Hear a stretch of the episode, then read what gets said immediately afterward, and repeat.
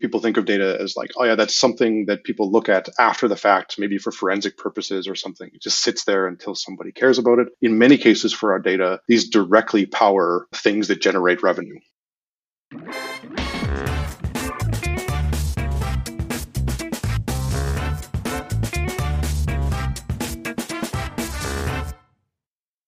Welcome to the Data Culture Podcast. I'm Carsten Bange, and my guest today is Sean Gustafson.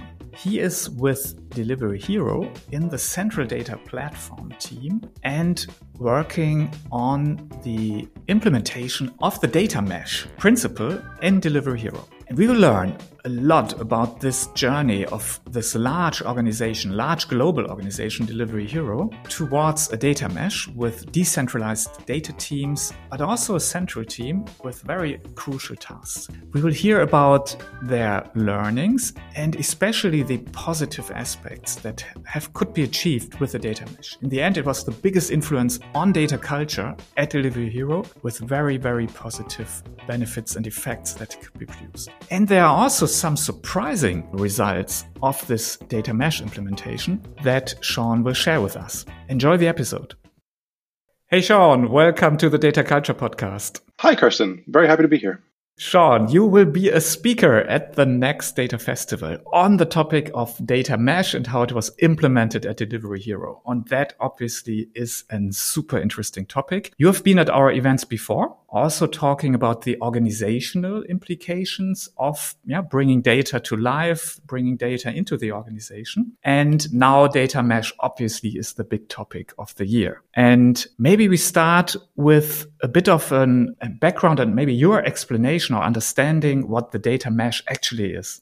Sure. D- data mesh, it's a buzzword right? It's a it's even become a bit of a, a, religion, and and because of that, I think it's very important to to not focus on this overall concept of this big thing of, of data mesh, but break it down into individual pieces. And that's the best way that I, I, I like to, to explain data mesh. Data mesh is simply the application of domain driven design to data. So it's it's about organizing your data so that it's close to the business, so that the ownership is close to the business, treating that data as a product itself supporting the development of that product and the consumption of these data products with a self-service data platform and a layer of governance uh, put on top of that. So anybody who complains about data meshes, ah, we don't need that, break it down into these individual pieces. And I'm sure at least some of them will, will, will apply to every organization. Absolutely. I completely agree. I mean, we have been talking about data as a product or data products for several years now. And I think that concept is already quite established, I would say. So I, I speak with many organizations that at least started to implement this idea of treating data as a product. And it, I think it's super powerful. And maybe it's really the core of the data mesh. And some people say that this will be the idea that will last even much longer than the buzzword data mesh, which might, as we all know in our industry, that might be gone in a few years and replaced by the next buzzword. But this key idea of data as a product, I think that is really at the core. And I also agree self-service is something that at least for the last 10 to 15 years is quite dominant in the BI space. But we are, we are seeing it a bit retreating to this idea of the platform, yeah, of more central platforms. So I think that's something we should discuss. Yeah, this I think that's always the interesting discussion, the relationship between central platforms and a decentralized organizational approach that the data mesh here advocates, and also some self-service components here. So I think that's something we should discuss also. So if you look at, at what you just described, which is the basic definition of a data mesh, where would you say are the biggest influences now or, or the biggest changes if you implement it in an organization? I think the, the main reason why data mesh is so interesting is because it when you combine all these things together well you're literally attempting to change the culture of an organization and i think that's the main reason we're here today to talk about is is how this kind of comes together to, mm-hmm. to create an, an mm-hmm. emergent effect that is bigger than each of these individual in, individual parts and data mesh you know comes out straight and says that there are a, a set of principles of what do they call it socio-technical system to drive change in the organization. And I think the main part about that change is the culture of data ownership. Now, data as a product is sort of one way to implement data ownership. But I think you say that's the core. I think it may not be the, the, the foundation of this. The foundation is that the owners take responsibility for the data that they produce because they're in the best position to ensure that it's correct. And they're the ones who care about it the most. They're the ones who, who really have this tight connection with the data. Pushing that responsibility off to some central team or to some other team that, that their job is to bring the data together and to prepare it for analytics doesn't quite fit with designing an organization that's tightly aligned with the value streams that are that that organization is trying to, to push forward, providing value for its customers. Why is data not also aligned directly with those with, with those activities? Yeah, yeah. Okay. That I, I, think that's very important, yeah, to make it this clear. And maybe you can put that a little bit in context for us now. So you are at Delivery Hero. So one of I think, yeah, quite a large and well known, but also young organization. Maybe you can give us a bit of background. Yeah. How was your, your journey maybe to the data mesh? Why did you do it in at Delivery Hero? And also what were the effects? Sure. Um, data mesh at Delivery Hero uh, maybe I should back up. Delivery Hero overall is it's based in Berlin, uh, the central team in Berlin, but really uh, it's a global company. So we have um, uh, brands all around the world. We're active in, in 70 plus different different countries, um, delivering food, delivering pharmaceuticals, delivering um, groceries, all these kind of things in lots of these different markets. And the way that we built that company was mostly through acquisition. So we bought companies like Food Panda in APAC. We bought Talabat in the Middle East, PedidosYa in, in, in South America. And we've built up, um, among others for sure, and we sort of built up this global empire of all these different brands. But the thing is, every time you execute one of these acquisitions, it comes with their own data team, it comes with their own data models, it comes with their own idea about how data should be treated within an organization. And making sense of that globally and bringing it all together in a way that's that's, that's coherent, especially to manage this, this global business, we needed to do something. one alternative would be let's bring everything in central, let's model it all in one way, and let's have the, the master data kind of kind of approach to to this problem. But we knew that that couldn't scale. We're going to continue acquiring new businesses. We really needed to take advantage of the, the people on the ground locally who know their business better than anybody. So that's the that's sort of the, the foundation of why we wanted to do this.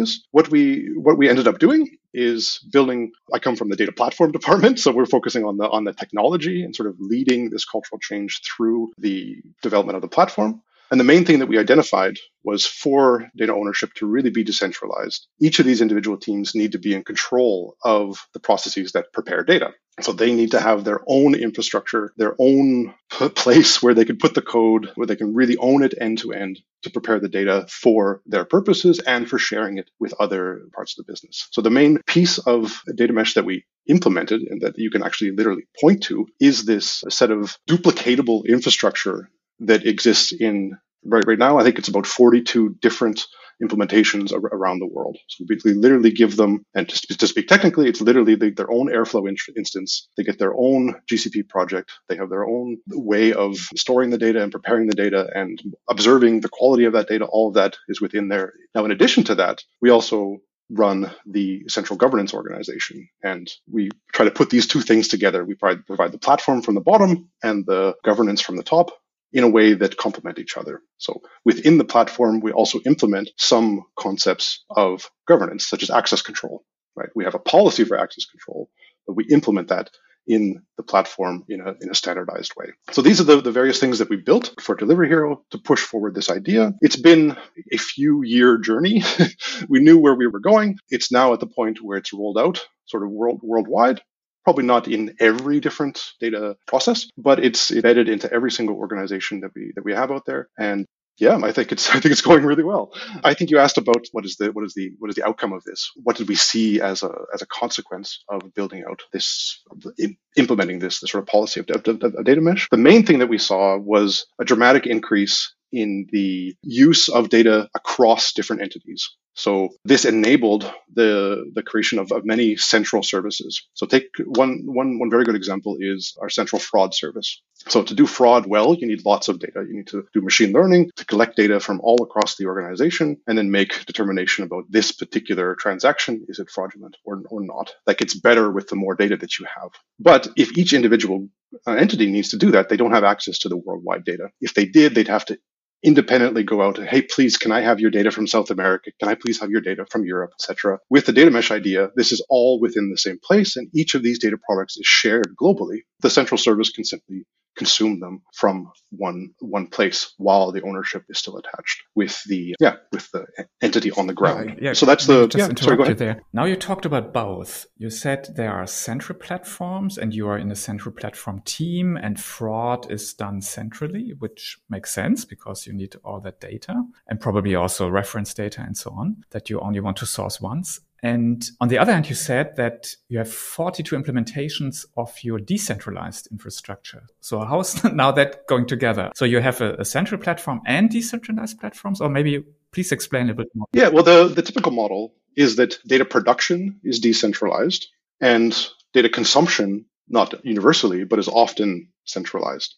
So the, the central team wants to make use of data that's available across the, the, the entire company. It's relatively rare that one business in the Middle East wants to use data from South America. It's really kind of out of their out of their context. But the central services absolutely want to use data from all these different places. So fraud is an example, but also you know centralized reporting um, is sort of a traditional example of, of how that how that comes together. Okay, that example makes sense, but, but still I, I need to understand it better. So data production is decentralized, meaning that for you, that would be like different companies, different entities that run their own ERP systems, because typically that would be the original source of data. Yeah. So that's, that's why we produce lots of data or maybe the e-commerce systems, which I'm sure play an important role for you. But these, we would classify those as like the operational or transactional systems and they are producing the data. If I understand it correctly, you say now, okay,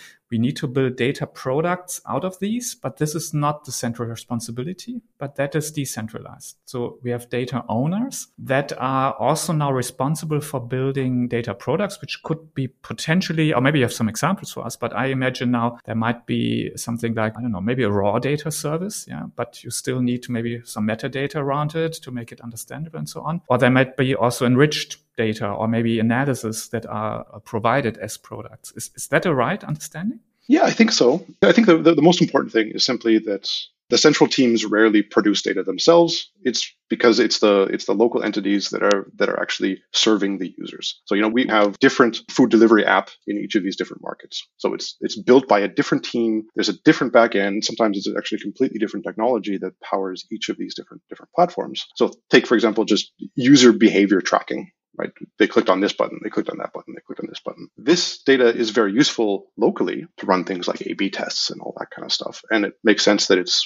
controlled there, but it's also useful centrally for tracking the overall number of sessions within the whole group or powering central services like like fraud um, for for example. So it's not it's usually not the case that we're sort of there's a there's a local service that sort of creates v- some sort of value added data data product like they run some machine learning thing to to predict something that, that that's then shared centrally. That's usually not that useful. Those are more useful sort of in the in the in the local context to power something operational. When it comes back to central, that's where only a, a few different kinds of services actually consume this uh, this this data where it makes sense to centralize it. The, the things that are not connected to the, the end user experience. All that sort of undifferentiated um, stuff should be should, should be central, but it needs access to this to this high quality data.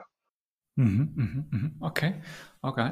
Uh, let's let's talk about the technical implementation a little bit more. You already mentioned like you had have these forty two implementations of you call it a platform. So it's like the data infrastructure in each entity, country, however you you shape these domains. And what comes to mind is like the, the contra argument here would be, isn't that incredibly inefficient in terms of duplicating 42 times the same thing? Isn't, wouldn't that even be an argument to do it only once very efficiently centrally?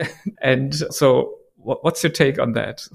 Yeah, well, I think there's there's two kinds of costs. There's the cost to run it, and then the cost to build it. So we don't build it multiple times. We build it once and then duplicate it many times. So there's there's definitely economies of scale with doing it that way. The trade-off with operating it in, independently is having what's been referred to as sort of a, a, limited blast radius. If something goes wrong within this within this little world, that team is the one that's only responsible. It only only affects them. We think this, so that's a sort of protecting against problems, but it's also think for example if you have centralized infrastructure, one team could do something very silly and use up all the resources in this ETL pipeline. And that would impact other pieces of the organization. By separating these, we allow it so that everybody is in control. They can screw up, but they're only going to affect themselves, and that's the that's the basic principle. So I absolutely agree. It's a it's a trade off. Given our size, each of these individual areas kind of are about the size of, of a medium sized company, anyways. So they're they're not super super small where we're sort of wasting wasting resources. We're also able to do things centrally because we're in control of this code that we then duplicate, where we can apply optimizations that then get applied in every different place. So it's not like we're it's sort of hands off after we've after we've built it.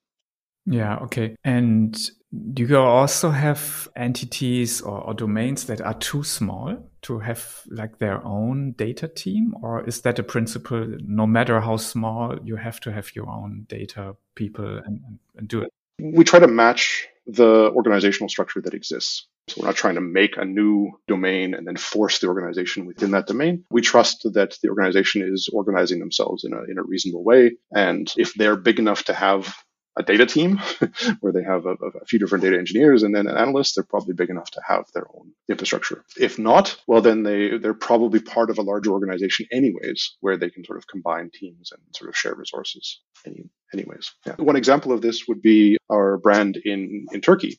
Um, is is called Sepeti, and we're just they're relatively small if you think of the overall overall group, and we're slowly now bringing them into a larger entity of just Delivery Hero Europe and managing them all, all, all as one. Previously, they had their own infrastructure.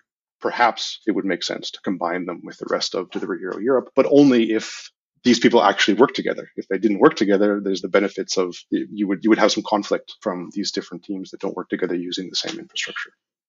Yeah. All right. Let's look a little bit closer at this idea of data as a product because obviously it's a super important piece of the data mesh. Uh, you already explained a little bit around the governance aspect. You said it's super important that the ownership is where the data basically is produced, is being produced. So in these entities, what, what does that mean in practice? So did you assign like uh, data owners and product owners, or how did you do it? Yeah, th- this is a journey in and of itself. The first thing we did was assign a, a, sort of technical owner for each of these domain data units that we that we have. But that's not quite fine grained enough, especially if multiple teams are working within the within the, within the, within the same place. So our vision, indeed, is that every every data product, call it call it every table, if you just want to look at look at it at, at that level, has someone who who knows deeply what this table is for, who it's serving, and effectively operates as the product manager for that for that internal data product. Some cases we have this, we have we have role model examples of this. In other cases we we don't, and we're we're working on convincing these parts of the organization that that really to do this properly, you have to have somebody assigned who, who takes full responsibility for this. Otherwise, it's not a data product. It would be like you have an external product that they have nobody who really knows what it is. It's data as a as exhaust that comes out of something else that doesn't really have a, a true owner. And that obviously exists in every organization. It exists in ours. We're slowly trying to convince people that this is that's a bad approach, and there's no way to achieve um, high quality data if you do. It will, it will always be an afterthought. So that's everything is in place to enable that kind of ownership, but the organization accepting that responsibility is another thing and kind of falls on our governance side of the organization. So we, we're now developing very clear guidelines. If you have a data product, this is what we expect you to mm-hmm. do. And can you share maybe a bit of, of experiences or best practices? So how can I convince people to act, to do it or to embrace this ownership? I think the, the most powerful thing is to show them how those data products are used. Traditionally, people think of data as like, oh, yeah, that's something that people look at after the fact, maybe for forensic purposes or something. It just sits there until somebody cares about it. In many cases for our data, these directly power things that generate revenue, or they directly are looked at by senior decision makers when deciding to open up a new market or something like that. Exposing that benefit, the value that's created by that data, I think inherently builds in the proper incentives for that team to care about it. For the most part, they just don't know. They, we have to tell them. And I think that's a little bit of the roles of the platform that hasn't been given a lot of attention, sort of this observability into the use of the data. Um, and I think we can, if we make big movement in, in that direction, we're going to solve a lot of this unowned data problem within within our org and I think other orgs as, as well. Interesting. Yeah, I think that's an important message. So it, it touches on data communication, which we also say is an important part of creating a data culture in an organization. But you explained it like with a very interesting purpose. Yeah. So explaining people how data is being used, maybe, or especially in or with people or in departments that they don't see, yeah, that they don't know about uh, what's happening with that data. And you just mentioned that this has this very positive effect on, yeah, embracing this ownership, on creating data products. Okay, that that is super interesting. Yeah, one further point there, if, if you don't mind. Um, I like to think of it as a, a two a two sided marketplace. So think of eBay or Amazon or something like that. No producer, no seller would ever put stuff into the marketplace if it wasn't selling, right? They require that feedback loop. They need to optimize it continuously and, and see what's what's working and, and what's not. And that's same effect, so that, that that same principle can be used within within a data platform to show indeed this data product is useful and this one is not so useful. Yeah. Okay. Now you you several times now mentioned governance. And I think that's always a bit of the most interesting piece of a data mesh. And honestly, I think it's often the make or break of it. Yeah? Whether you get that right, I think it's always also a bit of a balance. So maybe you can explain, yeah, or what you define as, as governance here. So what is the object of governance? Yeah. So what you actually want to govern and how do you do it? So I, I should preface this with we're not super happy with what we have so far. I think so. I can speak a little bit about our, our vision and what we hope to achieve and a little bit about the current problems that we that we see. I see governance, especially within our organization, with, with sort of maybe three main main areas. The first one is just is just access control. So we need to make sure, from a compliance perspective, only the right people have access to, to the right kind of data. That's sort of traditional data, data governance, and that's something that we're very far along. Um, necessarily, you sort of have to do that um, from the from the very start. The second one is related to the standardization of events for especially when they're sort of used centrally. So that's a little bit unique to our organization where we have this model where decentralized data production and centralized consumption. To be able to do centralized consumption efficiently, the data needs to look similar, right? And somebody needs to manage what those just call it the schemas like the, the schemas of these different data sources have to have to match and be joinable effectively so we have to have a fairly heavy weight and we do have a fairly weight a heavy heavyweight a process of governing that very important data that's shared centrally. This is, I wouldn't say totally in line with a data mesh principle where the where the data producers are allowed to do whatever they want. We're saying do whatever you want, you own it, but please make it fit to this to this, this, standard. That's that's absolutely necessary. Otherwise, just because of the scale, we wouldn't be able to do it uh, to, to, to, do it other ways. So that's an important part of our, our, governance that we have very much in place. We're trying to make it a little less heavyweight, so it's uh, things can move a bit faster. And the third one, the one that we really want to make big improvements on, is d- data quality. So raising the level of data quality overall in the organization, setting up the incentives right as I was talking about before. So the data producer does the right thing with their with their data and provides it at the, the, the, highest quality necessary. So that means it could even mean that somebody on the governance team goes out and independently investigates a complaint about data quality and, and, works directly with the source team to make sure that this stuff gets done if the incentives are not aligned properly and reinforces the idea that hey this is important data please fix this now sometimes without that extra push you just you, you just don't just nothing's actually going to happen. So within data mesh they talk a lot about federated governance and uh, computational governance automated governance that's the place that i think we really that's the, the next step that we unlock is automating a lot of this stuff that we that we do now. The federated aspect of it in in our case is basically allowing the individual entities to govern within their own little group. They're the ones who govern the data quality that they that they have. We do that. We let them do that but we ultimately hold them accountable to a, to a certain level of quality. And i think that responsibility and accountability breakdown central accountability, decentralized responsibility works works very well in our in our in our org. Mm-hmm, mm-hmm. Let me ask you a little bit more about the second aspect you mentioned, where you say, in my words, you have certain data that you defined. That's what you define like important data, probably data that used across the organization or for decision making at a group level and, and things like that, I would imagine. And you say this data needs to be standardized. So we cannot have decentral self-service or uh, it's not a service, but a freedom to do whatever everyone likes. And so you basically standardize on that and you try to make sure with the governance that people are not changing the, the schema or important data definitions and things like that. And this obviously is coming then reminds people of the uh, centralized approaches like a data warehouse or so that often yeah have the biggest problems in this flexibility in giving people possibilities to do their own things. How do you treat that? Do you now like classify data? You say, okay, this is central data. It has to adhere to the central schema and you are not allowed to change it and you have to make sure it works. And then you can extend the data model or you can have your own, whatever you call it. Yeah. Sandboxes or your own data marts or I don't know what, what you might call it. But is that a way to ensure central governance plus decentralized flexibility? So we, we absolutely treat this data separately. This is a bit of our, our the history of the organization as well. This data is not it's streamed across the organization. So that's that's technically how it's moved around differently. It's not an ETL job that pulls the data from some database. It's literally a, a streaming system. So the this has already been in place because we needed to share when it, when an order happens, for example, in some entity, the customer care team that operates centrally needs to know that that order happened. Um, for, for, for example, so there's a there's a streaming pipeline there. Within that, infrastructure we need to just to, to heavily standardize so that when an order comes in, it is an order from basically any any anywhere.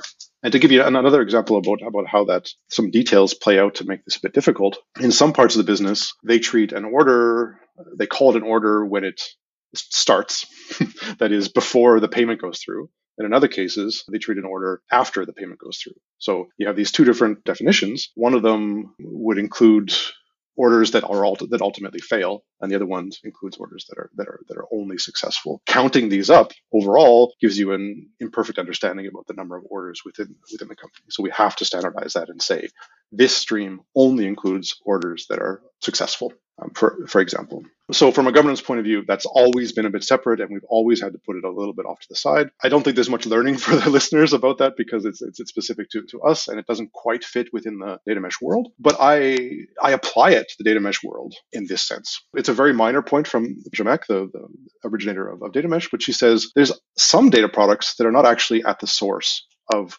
where the where the data is. Call them aggregate data products. Their job is to bring data in from various different places and and then produce something new and then offer that as a as an aggregate data product. We have those, and that's what basically this data streams in here, and then we have an aggregate data product a team, we call it core data. Their job is to provide these to the rest of the organization and treat those as a, as a product. I think this standardization, I, I like to think of this standardization as being the contract between these consumers and those producers. So it's not like these producers can, no producer can ever do what they want.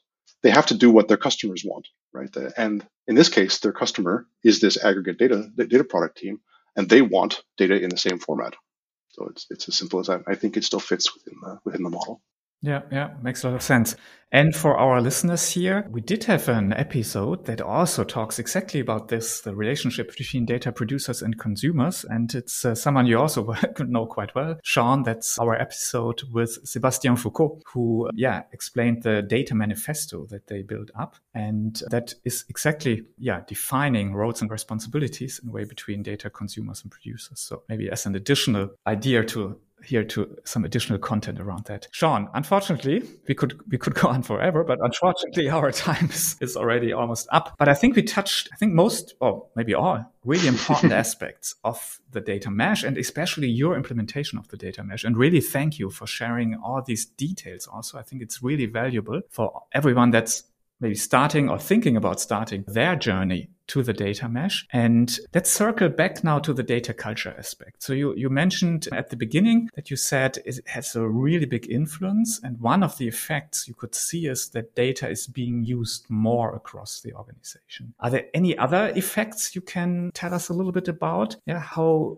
did what you described now, what you're changing or journey you're on at Delivery Hero, what, what does it do to data, data usage, maybe call it even data democratization, as some companies like to call it? What could you observe here?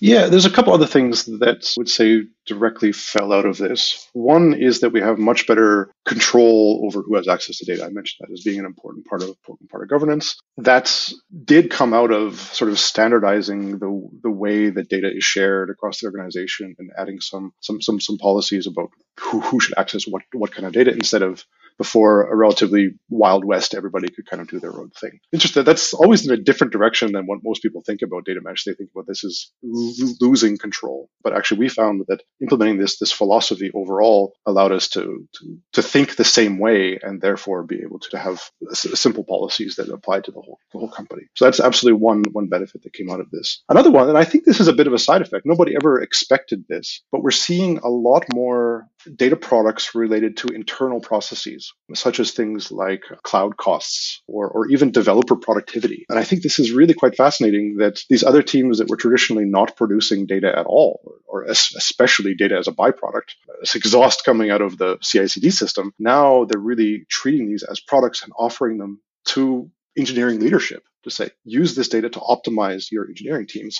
Um, I think that's really quite fascinating and came out of this, this, sort of expectation that people own their data and they're like, hey, we own this data. We can uh, offer this as a product and, and, really see the value to the to the organization. Can you give an example? So, so what type of data is that? Or?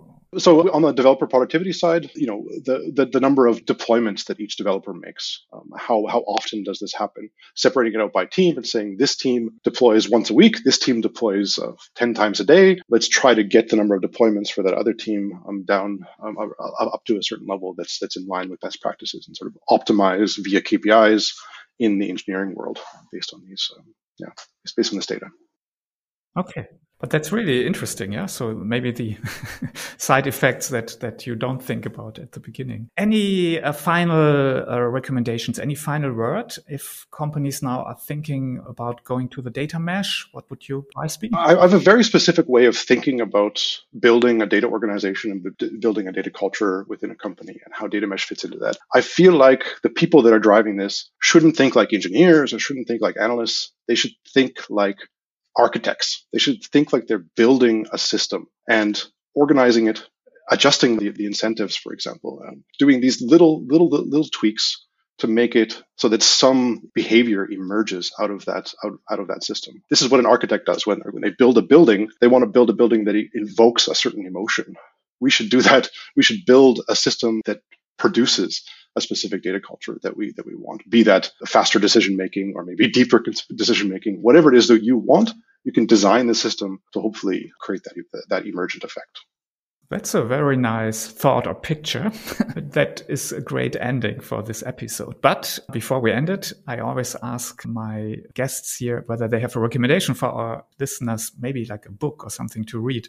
Sure, and it directly aligned with, with what I just talked about. One of my favorite books is called Nudge by Richard Thaler. So this is a book. The subtitle is Improving Decisions About Health and Wealth and Happiness. So R- Richard Thaler is a behavioral economist who worked with governments to try to design these systems in such a way to nudge people in a certain direction, nudge them towards saving more for retirement, nudge them towards taking better care of their health. Even though that's the, the area that this is in, I, I take a lot of inspiration for this and apply it back to the systems that, that, that we're building. Find ways to build in these little nudges to lead to better data decision making, um, for, for example. Great. That sounds really interesting. I think I would get it. Anyway, Sean, if people would like to learn more about the data mesh implementation at Delivery Hero, we can invite them to the next data festival in June in Munich, where, we, where you will present on your data mesh journey. And people can also meet you in person there, which I think is also great to get in touch personally and get all the experiences firsthand. Thank you so much for being here and